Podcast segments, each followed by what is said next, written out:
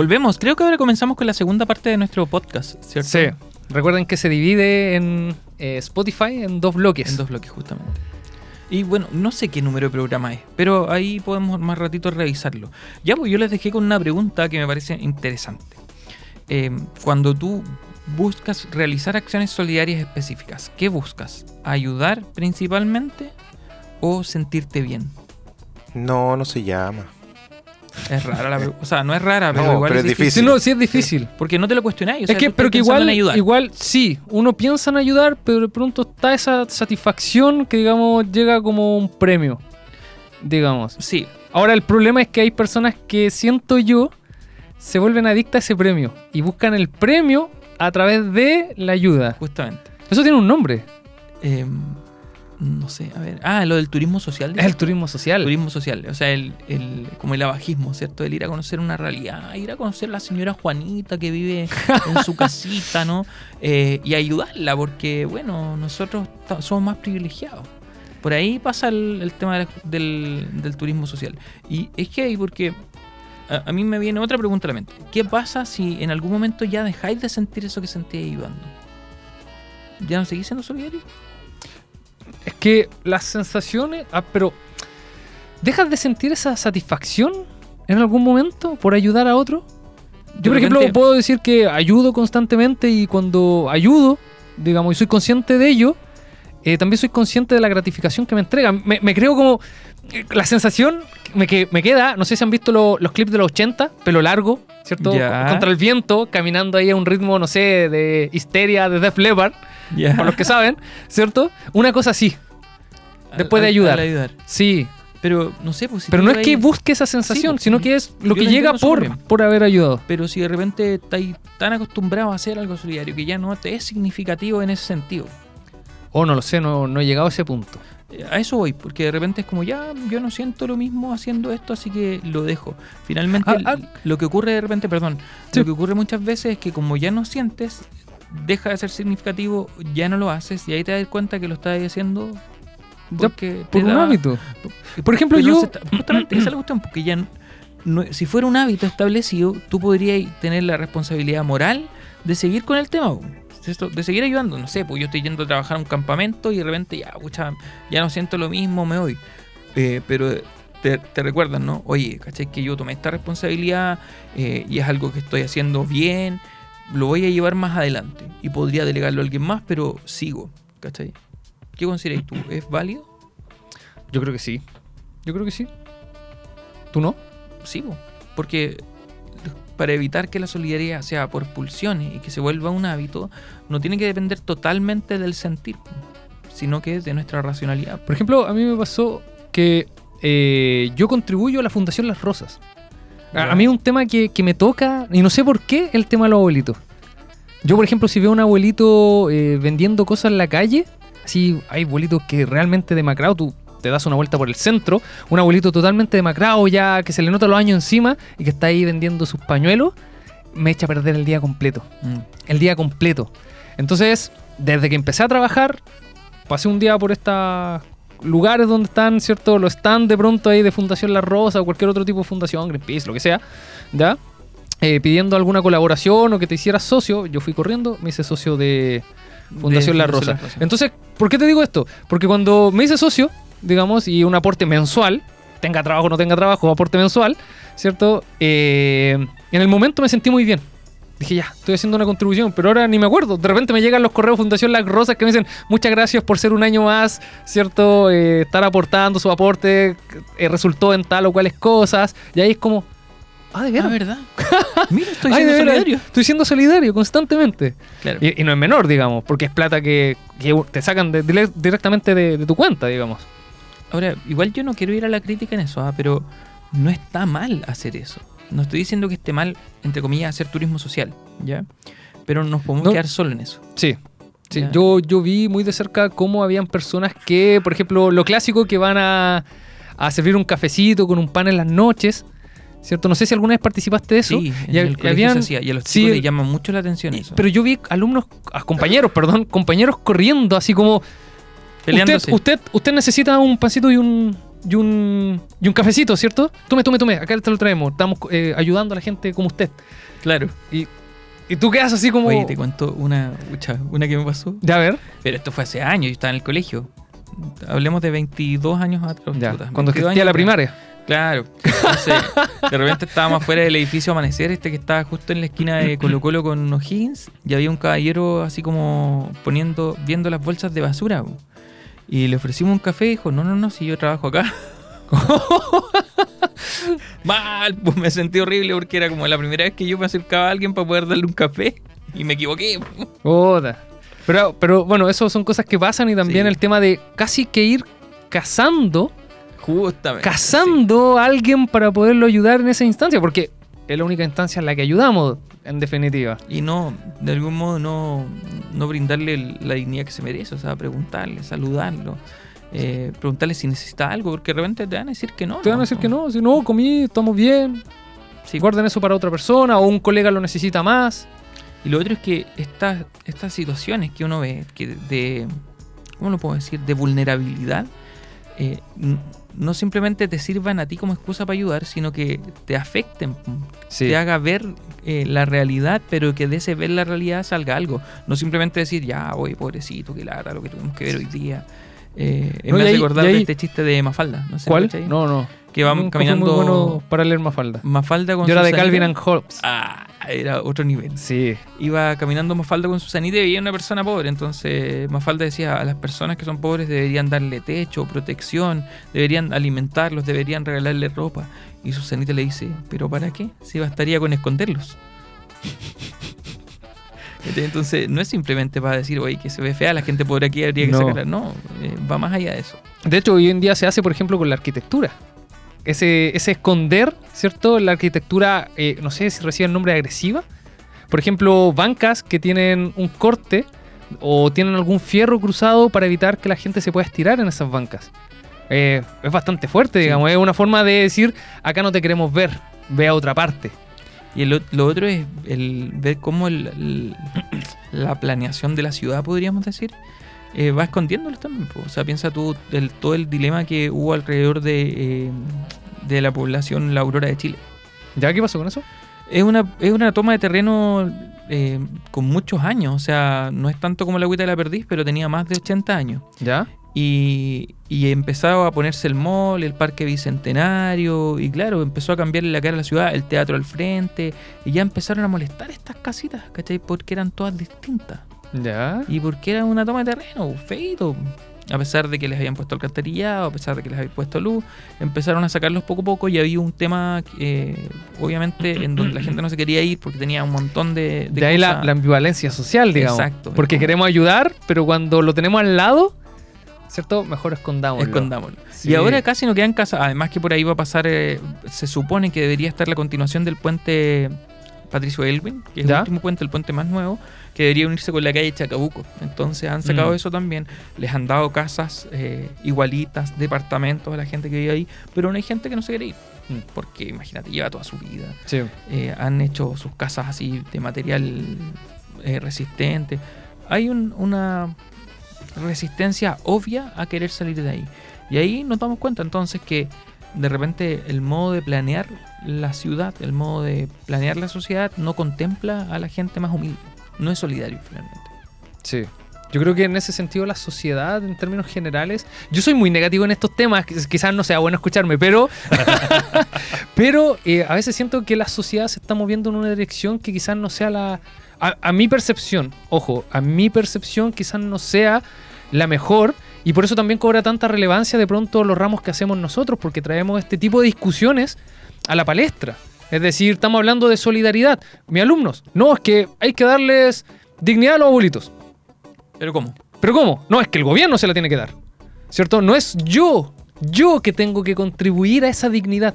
Es el otro, porque ah, de mí no puede salir, digamos, es el otro quien tiene tiene que cooperar. ¿Quién Sí. es el otro? el gobierno, ¿de dónde saca eso- esos aportes o ese dinero para hacer un aporte para la sociedad, ¿cierto? Para los abuelitos, por dar un ejemplo, ¿cierto? Sale de la sociedad finalmente, pero no de mí. Ojalá Claro. no de mí. Si yo puedo evadir impuestos, evado impuestos. Sí, yo ya di mis impuestos, no- no- ¿qué más voy a hacer? sí, sí, como que nos limitamos a eso, ¿cierto? Ah, tenemos que ayudar al abuelito, el Estado se tiene que poner, pero nosotros, yo siempre les pregunté a mis alumnos en clase cuando abordamos este tipo de temas, eh, de los que trabajaban, por ejemplo, ¿cuánto aportaban continuamente a alguna fundación que les resultara significativa? De sus padres. De ahí, nadie. Nada. Sí, es difícil. ¿Y por qué? Porque el dinero nunca alcanza. Bueno, ahí Imagínate. también nos vamos a otro tema. No, sí, pero lo, lo estoy diciendo como, como Sí. ironía, digamos. Pero en algunos casos. No, no, no, sí, sí, sí, obviamente. Hay algunos casos que efectivamente no alcanza. Eh, también a mí me parece súper interesante el, el dilema que se genera en torno a, a esos aportes que son súper necesarios eh, y al cómo nosotros contemplamos la sociedad. Eh, ejemplo, ahí me acordé, estaba chamullando nomás ahora. Me acordé del tema del bien, nuevamente volviendo al bien común. ¿Ya? Porque tiene que ver con lo que tú decías. Cuando yo pienso en el bien común, lo primero que hacemos es plantear que el bien común es un conjunto de condiciones de la vida social para el desarrollo integral de la persona, Sí. ¿cierto? Ya. Teniendo claro ese concepto, uno dice, ¿quién debe preocuparse del bien común? Y la primera respuesta que dan los alumnos es todos, ¿cierto? Desde tu trabajo tú contribuyes con una condición necesaria para el desarrollo de otro. Pero inmediatamente después decimos que el Estado es el garante del bien común. Pero ser garante no significa que el Estado tenga que proveer todo, porque el bien común nos corresponde a todos. A todos. O sea, es cierto. El- el Estado administra que- finalmente. Justamente, tiene que proveer las condiciones básicas mínimas para el bienestar, ¿ya? Pero cuando eh, vemos que aún así no alcanza, también tenemos que intervenir como particulares. Sí. Ahora tampoco. De ahí entra que- un concepto que también vemos en clase, que es el tema de la benevolencia, Sí, ¿cierto? O el hacer el bien, ¿cierto? más allá de la justicia. Más allá de la justicia. Y claro, Más allá de lo que la ley impone. Por ejemplo, algunas personas dicen, ya pago mi impuesto, con eso estoy aportando a la sociedad, bien, digamos. Pero estamos claros que necesitamos mucho más que eso. Y nadie te obliga a ti a ser solidario. No te No. dicen así como, oye, mensualmente tú vas a tener que eh, cumplir con un voluntariado y otorgar determinado monto de dinero para tal agrupación. No, no es una obligación. Si tú no lo haces, no pasa nada. Pero justamente la benevolencia es ir más allá de la justicia, o sea, más allá de dar lo que corresponde y dar un poco más. Eh, relacionado nuevamente con el padre Hurtado, ¿cierto? Que dice no solo un poco más, sino que dar hasta que duela. Hasta que duela. Eh, pero nos cuesta caleta. Eso me recuerda una historia de la Biblia incluso, el caso del centurión que estaba... Era un centurión, ¿cierto? A ver, No lo recuerdo muy bien.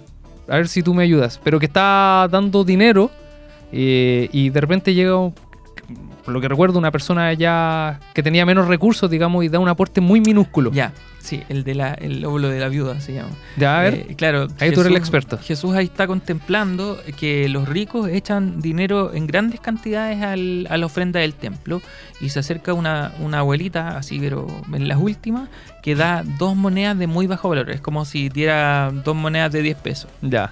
Y Jesús plantea que les pregunta así como, ¿qué... eh, ¿Quién dio más, en ¿quién dio definitiva? más? Justamente. ¿Aquel que tiene mucho y no le afecta o aquel que dio lo que no tenía? Que, que da incluso aquello que le conviene para vivir. Ya, ¿y por qué traigo eso a, a la palestra? Porque creo que nosotros nos movemos más como estas personas de la historia, la, la que tenía recursos, Claro. digamos, porque damos de cierta comodidad. De cierta comodidad Para y no algo, y no algo que nos incomode. Porque cuando ya toca, por ejemplo, no sé, eh, mis pasatiempos, mis cigarritos, eh, no sé, el carrete el fin de semana, no, no, no, no, no. La comida del carrito, El- Duoc, el cafecito, el Marley Coffee grande, ¿cierto? Sí, pero ojo, que igual ahí sí, está, está golpeando duro ya, ¿cierto? pero aún así hay casos, eh, y yo lo sé de primera persona porque trabajo acá con individuos que, que de pronto son un ejemplo incluso para uno, hay que decirlo, de alumnos que son ejemplos para uno, Exacto. eh, y se ven actos valerosos de ese tipo. ¿Sí? Totalmente, sí, sí, sí. Bueno, ahí Sí. tú, pues, más adelante podrías contar un par, ¿eh? sin nombrar a nadie, ¿cierto? Pero para poder edificar también, pues sí, eso, hay cosas que es necesario. Sí, de pronto podríamos hacer una, un programa de historias de alumnos. Ah, Que, había que sea positiva, digamos, co- a modo ejemplar, digamos. Sí, había experiencias así. ¿ah? Sí. En Duoc. Bueno, ahora, hoy, en- hoy en día, yo hoy día tengo una clase en la tarde, en la noche, eh, y que tengo una, uno de los alumnos que se lleva a cuatro de sus compañeros porque en el auto es lo que le cae. Tres atrás y uno adelante. Claro. Y ojalá se- sí, echa a mucha gente. Y dice, y dice que se va a San Pedro, luego se va a, al Valle Nonguén y luego al centro que es donde él vive. Chuta, me hiciste sentirme mal, Iván. ¿Por qué? Porque el otro día no- yo dije, ah, no está lloviendo. No, no está lloviendo. Si hubiese estado lloviendo, me hubiese llevado al Iván para su casa, pero no está lloviendo, así que atan de pico. y lo dejé ahí en Ahí el yo, y yo ahí en el. Ibis esperando un Uber ahí, Claro. que me canceló tres veces. ¿Sí? Sí, me costó harto encontrar el Uber. dijo, no, si me voy solito, pedí un Uber.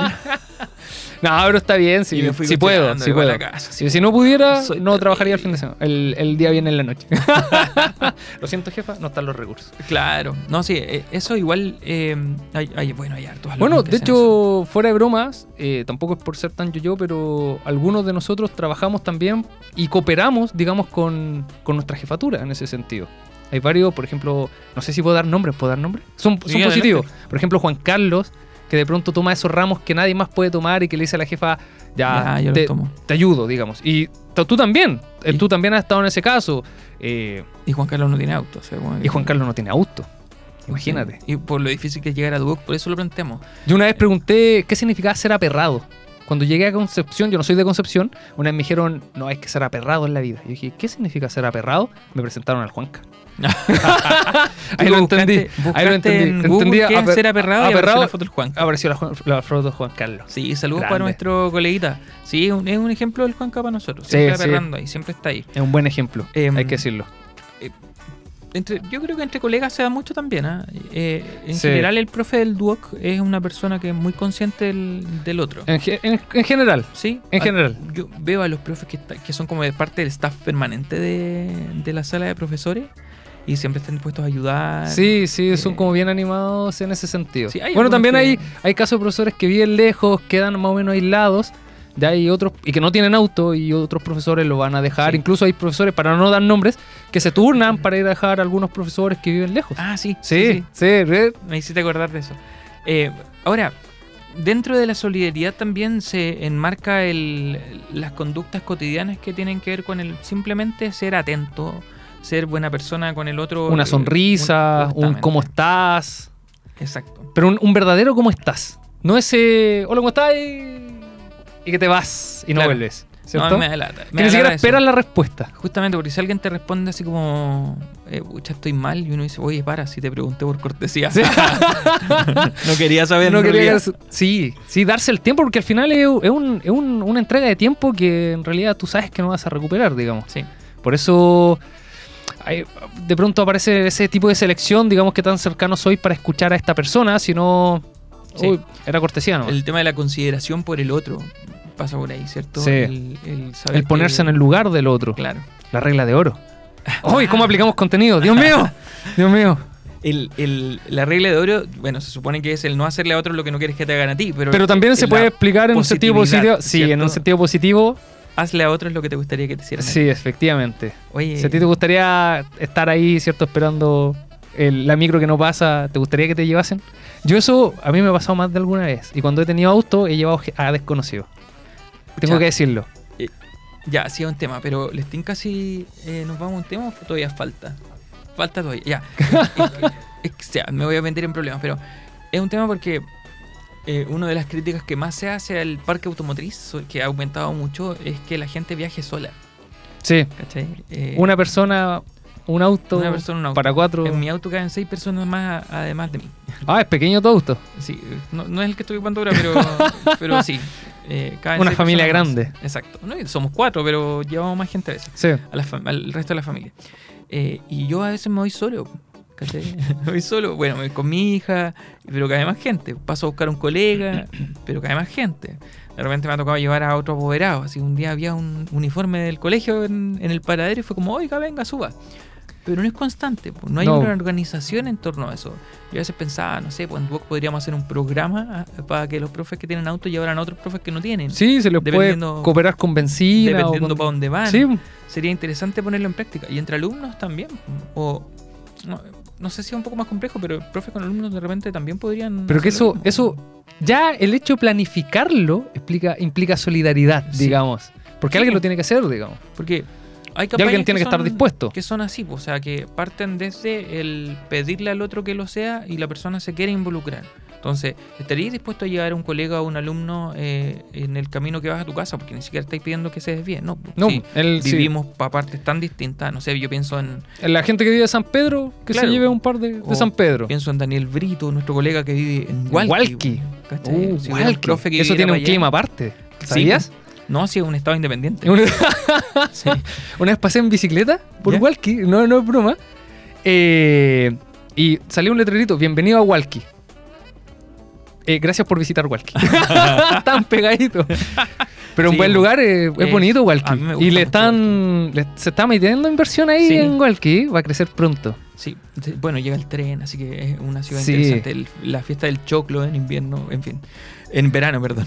Antes, antes de irnos con el siguiente tema, les quiero dejar una pregunta a ustedes, a los dos, que tiene que ver con, no sé si ustedes han visto en redes sociales, gente que se graba, youtuber, no sé, eh, ¿cómo se llama Ah, esto? Sí, sí, No. sí, sí. Lo, lo influencer, ¿cierto? Que se graban entregando dinero, ¿cierto? Pagando Tecnología. cuentas de supermercado, tecnología, entregando comida a los pobres, ¿cierto? ¿Qué les parece eso?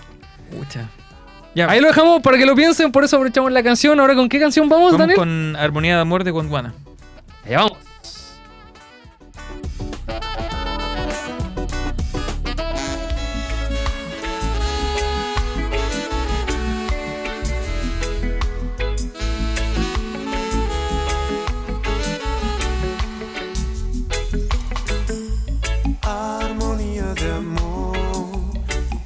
Bonita es mi inspiración.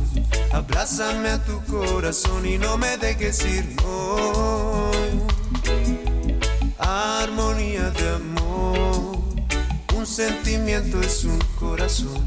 Abrázame a tu corazón y no me dejes ir, no.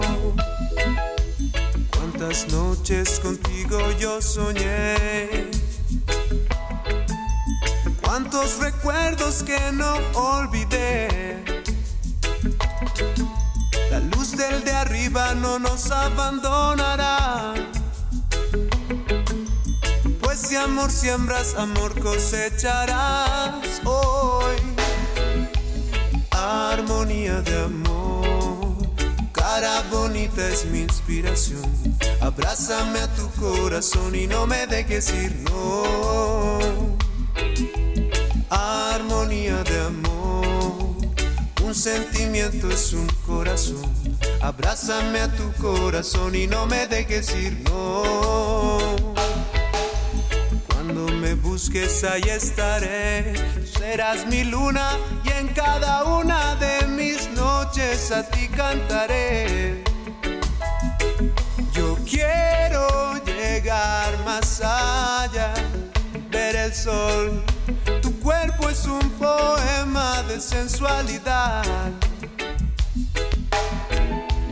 Armonía de amor, cara bonita es mi inspiración. Abrázame a tu corazón y no me dejes ir, no. Armonía de amor, un sentimiento es un corazón. Abrázame a tu corazón y no me dejes ir, no.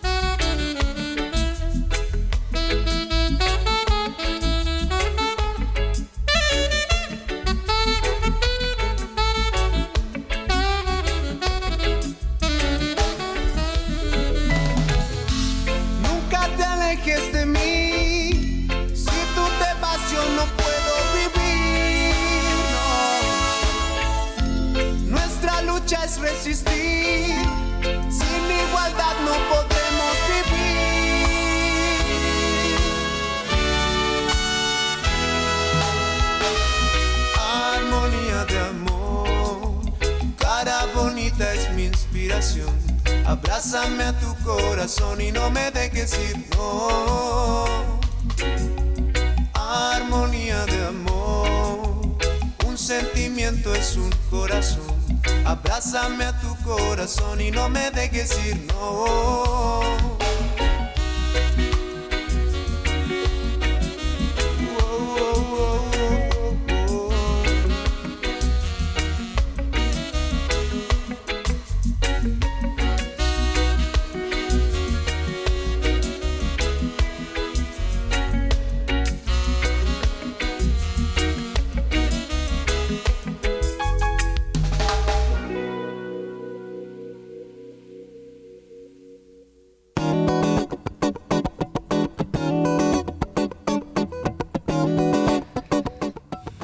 Nos acercamos a pasos agigantados al final de nuestro programa. Nos queda un buen rato todavía, pero ya se pasó una hora conversando de la solidaridad y las implicancias éticas que tiene. Y de la, del caricello. Sí, wow, del cachiripún. Del cachiripún. Oye, mi señora me escribió así como, ah, gané, jajaja, es cachipún. Sí, es cachipún. No, Te es apoyamos. Eso, eso quizá. ¿Cómo se no llama sé. tu señora? Violeta. Violeta. Te apoyamos, Violeta. Es cachipún.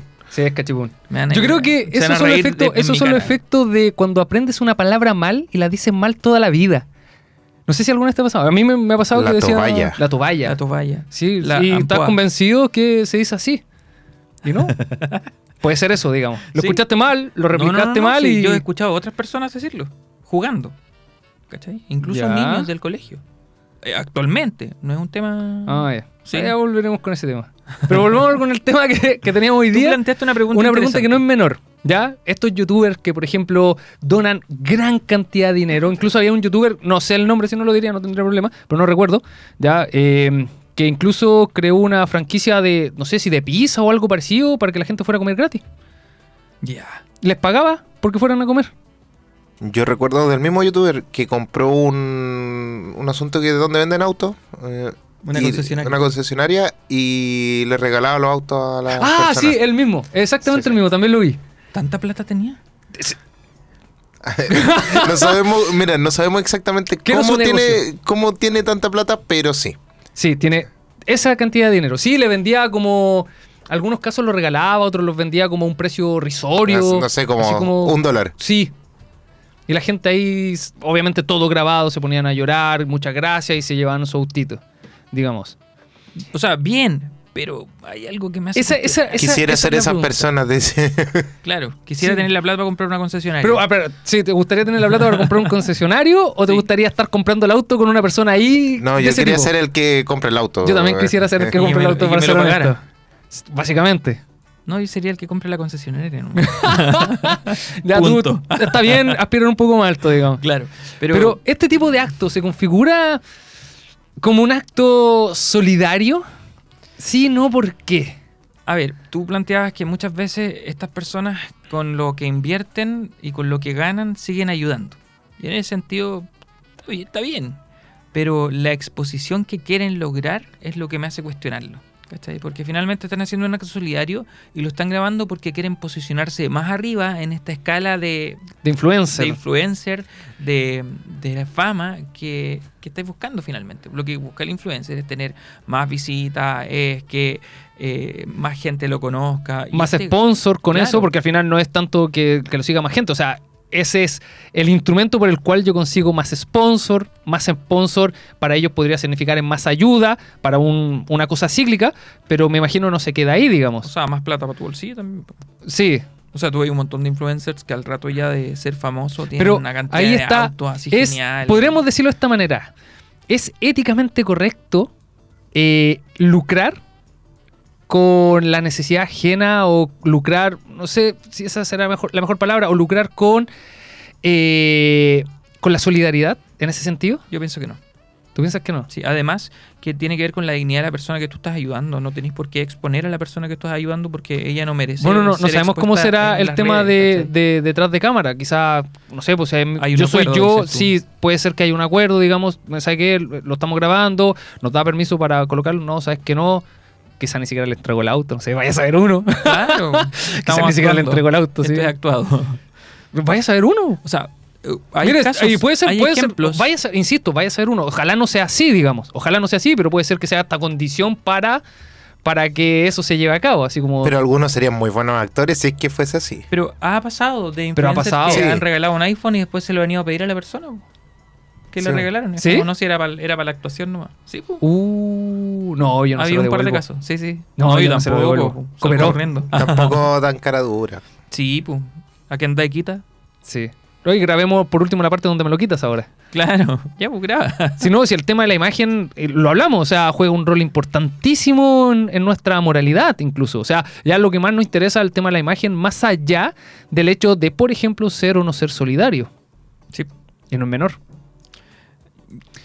Entonces, la imagen, eso es heavy con respecto a la solidaridad. Y tiene que ver con tema, nos fuimos a lo bíblico de nuevo, cuando se dice, uh, Jesús dice, ¿cierto? Que tu mano derecha, no- que tu mano izquierda no sepa lo que hace tu mano de- derecha. O sea, no, no todos tienen que saber que tú eres solidario porque en realidad es parte de tu fuero interno. Sí. Y tampoco tienes que saber con quién fuiste solidario. Es como, oye, le venimos a, ayudar, le vinimos a dejar la ayuda a tal señora. Shk, foto. Eh, y ocurre Como lo, mucho- lo que hacen. Bueno, lo hacen para las campañas políticas, por ejemplo. Sí, por, ¿Cierto? Véannos, vean lo que Véannos, estamos haciendo. Somos estamos, sí, estamos ahora compartiendo con la gente, Claro. tomando tecito en su casa. La única vez que lo hicieron. Que te- claro, la única es que te dan O a lo mejor nosotros estamos prejuiciando y lo hacen todo el tiempo, pero no, no se cuentan entre manos. ¿Tú no, crees? es poco probable. Es poco probable. Sí. Pero igual hay situaciones donde, no sé, bueno, en general pasa mucho con iglesias, tanto católicas o evangélicas, que generan este, estos espacios donde publican una de las tantas veces, pero constantemente están ayudando y están solidarizando con, con grupos de personas y cosas así. Sí. Pero que la, la iglesia igual tiene un rol distinto al ámbito político. Nosotros ahora Claro. estamos hablando del, del- Sí. del ámbito político, digamos, la iglesia como que ha, asumido, cual- cualquiera sea esta, ha asumido un rol social que no sé si le, le compete propiamente tal, pero de que lo ha asumido, lo ha asumido. Yo más de alguna vez he escuchado que el rol social en realidad a la iglesia en estricto rigor no le compete. No Claro. sé si ustedes estarán de acuerdo con eso, digamos. Pero de que lo ha asumido, lo ha asumido. O sea- Desde, por ejemplo, colegios, hospitales, eh, universidades, etcétera, etcétera. Ah, aporte. Hospicios, hogares de ancianos. Hogares de ancianos. Es que hay una lista incontable Por eso, por eso, por eso. Pero yo creo que sí le compete. Igual. Yo Sí, creo yo que también sí. soy. O sea, pero ese es un tema como para otro Sí, programa, pero, programa, sí. pero... Pero yo creo que sí, Pero que la- eh, Por porque ahí lo que- podemos asociar por el tema de la solidaridad, en Exacto. definitiva. Le, le corresponde a la iglesia, por ejemplo, a modo de ejemplo, simplemente, es esa, ese trabajo solidario. Sí, finalmente es seguir el evangelio, ¿cierto? El ama a Dios por sobre todas las cosas, a tu prójimo como a ti mismo. Eh, y el- uno de los mejores ejemplos para darte cuenta de quién es tu prójimo es lo que plantea Jesús con la parábola del buen samaritano, ¿cierto? Este hombre que iba por el camino, que lo asaltan, El que no lo ayuda el sacerdote, que no lo ayuda el, el levita, pero que sí lo ayuda quien es su enemigo, el samaritano. Eh, ¿Y quién fue el prójimo entonces? Aquel que ayudó. Sí. De hecho, pro- el prójimo, o la palabra prójimo, viene de próximo. Sí, el que está al lado. Así que es bastante interesante eso. Ahora, por eso tiene que ver, eh, hace un rato lo decíamos, por la consideración con el otro. Eh, eso nos pasa de repente a los profes que entramos y salimos de la sala profe. pues, no nos damos cuenta de lo que pasa alrededor, de las situaciones que se viven día a día. Eh, andamos tan corriendo que muchas veces no advertimos que alguien necesita contarte cómo está cuando realmente Es cómo que está. ahí. la, la dinámica social hoy en día, las cargas laborales, sin, sin, Sin ofender, sin, molestar a nadie, ¿cierto? Eh, las cargas laborales muchas veces eh, no nos da tiempo para detenernos y tener esa conversación cara a cara. De hecho, nosotros, nosotros mismos, o sea, ahora tú después de la radio te vas a tu clase, yo ahora tengo un momento libre, ya, pero después yo vuelvo a mi clase, tú también vas a tu clase, nos topamos en estos espacios. Y, Y y sería. se acabó, así, ¿cómo está tu señora? ¿Cómo están tus hijas? ¿Cómo está la duna? ¿Cómo está mi señora? Y se acabó el asunto. Y no nos damos el tiempo para, de hecho, hablando de tiempo, ni siquiera nos juntamos en las vacaciones. Exacto. Y siempre Eh, se queda en la intención. Es como, que- "Oye, sí, juntémonos", y- sí, Y ahí quedamos. sí. Y, No, yo ya empecé a pedir disculpas ya. Yo ya llegué a ese punto donde estoy pidiendo disculpas. Uy, perdona. Oye, tiene que ver también con el uso del tiempo. Al respecto, hay un hay un libro súper bueno eh, que se llama Momo y los ladrones del tiempo. O los guardianes, los ladrones del tiempo. Ya nunca he escuchado ese... Ya, bueno, es con una especie de reflexión en torno a, a cómo la sociedad actual vive con el tiempo justo siempre. Ya, Mira. entonces habla de un pueblo en el que todo es relajado, ¿cierto? Que el de la carnicería tiene tiempo para salir y conversar con los niños, eh, la persona de la panadería le regala alguna cosa a aquellos que están afuera. Es un pueblo en el que la gente vive tranquila, ¿cachai? Pero de repente llegan estos hombres de sombrero y traje, eh, de maletín y traje, ¿cierto? Que empiezan a, a hablarle a las personas que no pueden vivir así, o sea, que tienen que invertir más tiempo en trabajar, que tienen que salir de su comodidad, de su zona de confort. eh, y Sí, esta idea de, de salir de la zona de confort, así como un imperativo, y ya se ha vuelto así como que si no sales... peligrosa. Sí, como que si no sales de tu zona de confort, eso está mal. Está Claro. mal, pero ¿por y qué? siempre tenés que aspirar a más. Sí. Eh, entonces, la gente que antes se daba el tiempo de hacer muchas cosas con los demás, ahora no se lo da. Y empieza, y Momo, que es la protagonista, empieza a buscar ayuda en los, que eran sus amigos de la- del mismo pueblo y no la encuentra. ¿Por qué? Porque toda la gente le dice, no, no puedo, tengo poco tiempo, no, no puedo, tengo poco tiempo.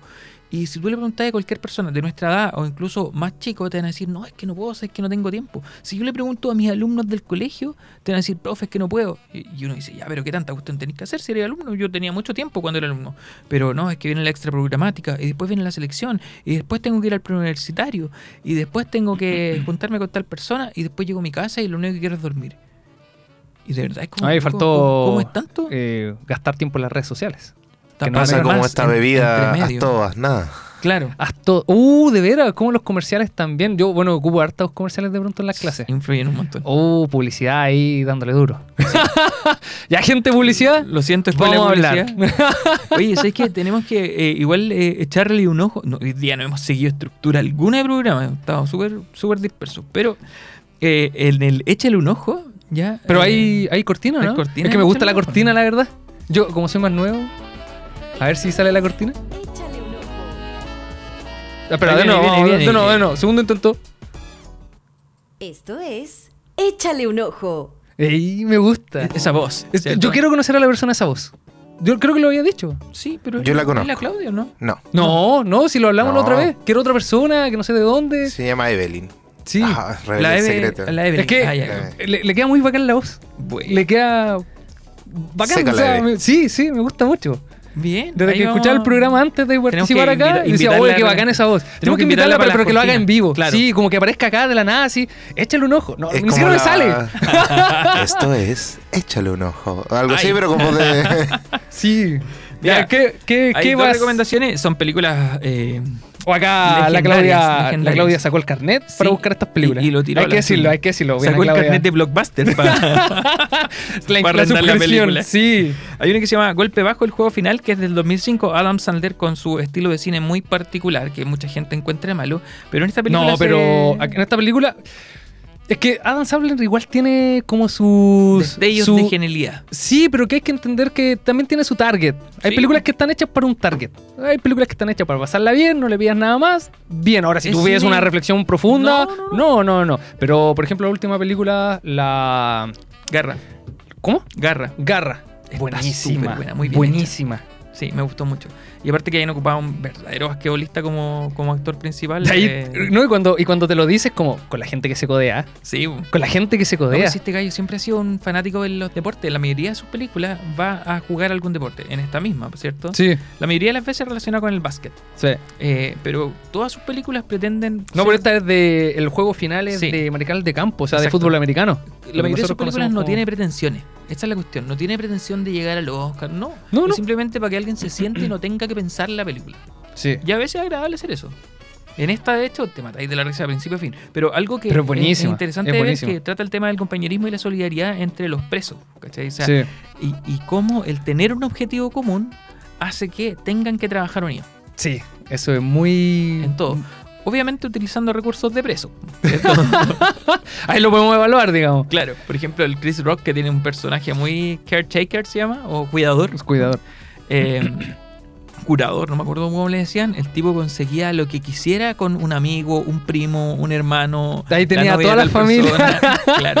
En el círculo. Entonces conocía, con- tenía desde zapatillas, pasando por los uniformes, eh, etcétera. Y la motivación es pelear contra los guardias, de algún modo buscar venganza mediante el juego con los sí, guardias. más que ganarle el partido, golpear a los guardias. Claro, el primer, la primera Pero parte ahí como la, la- el tener un enemigo en común hacen que ellos lleguen a trabajar en equipo, a entenderse y a conocerse mejor y ver que de pronto las diferencias eran pocas y las cosas que lo une muchas. Porque Claro. también habían resilla entre ellos Sí, po, po. y se nota. La y tiene que ir trabajando. Sí. Sí. Eh, el- este, esta escena donde llega al, al- al vecindario de los afroamericanos, ¿cierto? Dicho políticamente correcto, eh, y les va a pedir ayuda y no quieren, po, porque él está pidiendo la, ayuda a un hombre blanco. Sí. Eh, obviamente que no se inv- van a de involucrar. hecho, abordan un montón de temas que son muy, muy contingentes, digamos, y, y lo aborda así.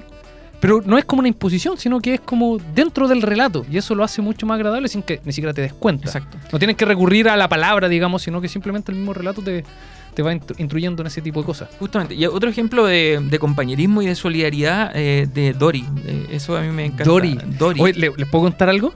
Nunca he visto Buscando a Nemo. Nunca he visto. O sea, traté de verla, pero no la, la terminé. puerta está abierta, te pueden retirar. Y eso que me gustan los dibujos animados, pero Buscando Nemo no la he terminado de ver nunca. O sea, me- perdóname, que me choqué, de verdad. estoy de hecho, no sé en qué termina. no, en, se- en serio, no sé en qué termina. No sé, o sea, sé, sé porque hay spoilers ya por todas O partes, sea, digamos. si se llama Buscando a Nemo, yo creo que, ¿cachai cómo termina? Lo encuentran, digamos, pero no sé, no sé en, qué lo encuentran. Se Se lo no encuentran lo en un visto. sartén, digamos, en un plato No, de no, comida. no, no, no. Si vuelve al mar, no vuelve al. No tengo la menor idea. Ya, no, sí, No digamos tengo la menor idea. digamos Así que voy a seguir esta, esta recomendación y quizás la vea este fin de semana Bueno, para que nadie me fune. El personaje de Dory es eh, particularmente eh, solidaria porque no tiene idea de qué está haciendo, pero, pero, está ayudando. pero eso, eso no lo mancha un poquito. Debería ser un acto voluntario y por lo tanto consciente. Sí, pues es voluntario. El tema es que se tiene que acordar a cada rato porque Dory tiene problemas con su memoria. Ah. Entonces, Ah, no, no lo recuerdo. a, cada, ra- a cada rato, Tengo que ver la película. a cada rato le pregunta a gente, a gente, a otros peces, ¿cierto? Y a ella le ayudan, a Marlin, el protagonista, no tanto. Pero es por ella eh, que funciona como un catalizador de, de la, la amargura de Marlin, eh, con su simpatía va ayudando, aunque no lo pretenda, ¿cierto? Va ayudando a que pueda cumplir su Le objetivo. resulta algo natural el. Sí, y el solidarizar. otra cosa que ocurre en la, en la película es que, bueno, hay esta gente que la ha visto, pero realmente la nueva generación. Su no, nueva generación. Soy Sí. Lolita aún. La nueva generación no. Entonces, el ejemplo de cómo una persona en la vida va encontrando un montón de manos solidarias que lo ayudan a realizarse Y sin darse cuenta. y sin darse cuenta. A veces sin darse cuenta. Entonces, Yo soy se- en ese sentido un afortunado. Sí, yo creo yo igual, o sea, para para mí, yo creo que para Lynn igual, desde la fe, para nosotros es siempre la providencia de Dios que te pone gente en el camino Sí. para sacarte adelante, para ayudarte Sí. a realizarte como persona. Y en la película se muestra así, porque Marley encuentra a Dory, a veces que son medios pesados, pero que igual los ayudan. eh, Los tiburones. Los tiburones que dicen los peces son amigos, no comida. Eh, Están en rehabilitación, si no me eh, falla justamente. Eh, después las tortugas que van en su viaje. En su volá. En su volá, pero también ayudan, ¿cierto? Que los sacan del peligro porque eh, Marlin y Dory se enfrentan a las anémonas. Ah, ya, sí, ¿ya? sí. Y, y casi mueren y los ayudan. De los peces que también ayudan a, a Nemo en, en la pecera en donde se encuentra. O sea, tú ves cómo Es un reflejo finalmente también de la vida. y de lo que Porque la vida de pronto avanza de esa manera. Ujú. Yo tengo a muchas personas que agradecerles el lugar en el que estoy. Desde, incluso desde profesores hasta compañeros. Sí. Y ahí es como cuando uno tiene que cuestionarse y ser más positivo en su visión de, de decir que en realidad sí hay gente solidaria porque tú te la encuentras cada día. Sí. Ah, pues Sí. Qué bueno que terminamos bien porque estábamos bien pesados con el tema. Sí. Oye, Oye, eh, pero me quedó una, una sensación extraña porque con esto, con esta última reflexión, yo he tenido estas personas que me han ayudado un montón, pero aún así siento que el general afuera no se da eso. No sé, Mm. estoy como con, con contradicciones internas en este En- momento. entre los conocidos nomás. Sí, Sí, eso queda. Pero igual, yo de repente me he encontrado gente que no conozco, que empiezo a conocer, que conozco poco y me empieza a ayudar. Saludos a todo esto a la profe Eli, que cuando no tenía auto, por ejemplo, apenas me conocía, pero le dije balsamente. Pero yo le he visto a usted por allá. qué coincidencia. Qué coincidencia. Y, y me llevó sin preguntarme mucho, sin conocerme mucho. Y hay ejemplos. Yo tuve un compañero de carrera al cual quiero mucho, Boris, aprovecho de mandarle unos saludos, eh, que me recibió en su hogar cuando yo buscaba casa acá, en Concepción. Cacha, Mira el nivel, el nivel. ¿Sí? hay gente buena. Oye, terminamos bien entonces. Sí, hay fe, hay fe. Sí. Estamos en la hora ya de despedirnos, ¿cierto? Vamos Es a ir a la hora canción. de decir adiós. Sí, pues nos vamos a ir. La, otra, la próxima semana esperamos estar con la Dani, esperamos estar con la Esperemos Claudia. todo aquí. vaya bien. Sí, no, falló le la, gustó la mucho Claudia mi y la, y compañía. la Dani. Sí. No, por supuesto. O no, quizás No. podemos seguir el programa nosotros. También. Podríamos prohibir la entrada. Solo Vamos a ver. le ponemos un cartel, solo hombres. Solo hombres, claro. Club de Toby. Club de Toby. Oye, Iván, Elian, ha sido un gusto compartir con ustedes. Eh, me despido, saludos a las personas que nos están escuchando en este momento, aquellos que van a escuchar el podcast. Mi nombre es Iván Cifuentes. Daniel Ferreira, Y Elian Rock. Elian Rock. Elian. Rock. No, ¿Sabes que voy a tener que cambiar mi nombre? Hay que buscarse no, un apodo ahí. Yo tengo uno que es Camestres. De hecho, mis amigos me llaman Camestres. Ya, pues, Pero por sí, para el próximo juego. Iván Camestres Cifuentes. No, voy como a- boxeador. Sí, no, pero no suena bien. Ay, No, o sea, in- Iván- invéntate uno, la próxima semana Iván. Camestres y Fuentes. Suena Sí, bien, no, es igual, suena bien. O sea, hay que buscar algo. Yo voy a buscar algo también porque no podemos quedarnos con Elian Rock. No, nosotros con nosotros nuestro... Iván Cifuentes. Sí, po. Ya. vamos, vamos a escuchar esta canción que no voy a pronunciar porque creo que está en francés. eh, pero es de un grupo que se llama Nati, Nati Roots. Eh, que estén bien, nos vemos la próxima semana con otro programa de conciencia colectiva porque las virtudes no tienen por qué Ser aburridas.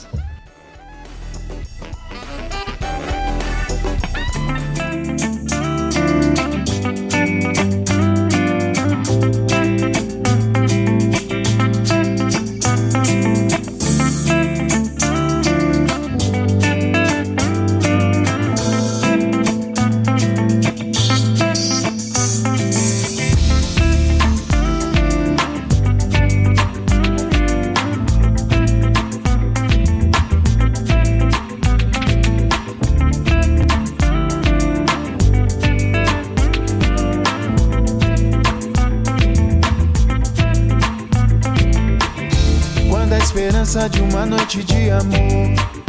Lhe trouxe vontade para viver mais. E a promessa que a chance terminou. É bobagem, é melhor deixar pra trás. Eu tô cansado de sofrer, quero dançar, sentir calor. E poder só olhar o universo em torno de você, brilhando em vida, sorrindo à toa, só vibrando amor e paz. Sinto a noite, penso em você, lembro como é bom amar. Quando você se foi, chorei, chorei,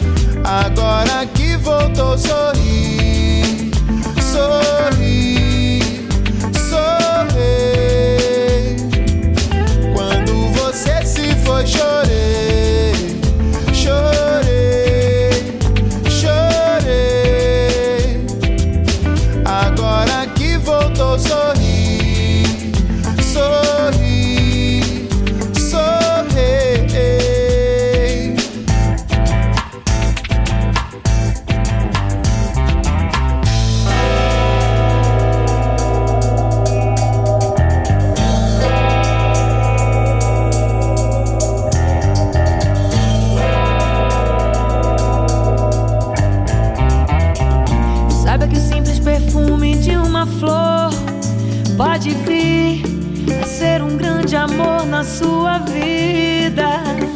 Não gaste palavras pra viver, de iludir os seus sonhos tão raros com mentiras.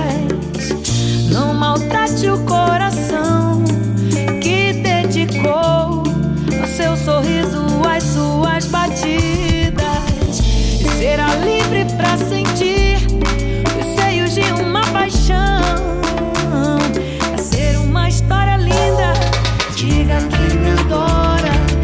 Deixa o orgulho e venha, porque já está na hora da gente se encontrar e sermos um.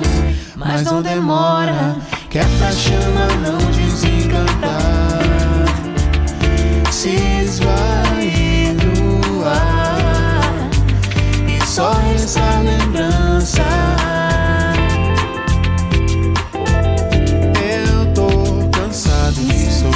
Quero dançar, sentir Dançar, calor. sentir calor. E poder só olhar o universo em torno de você. Brilhando em vida, sorrindo à toa.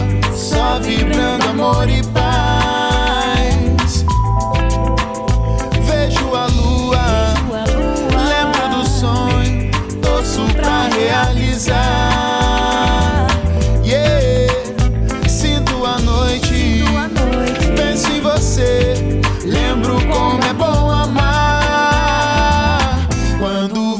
see for sure.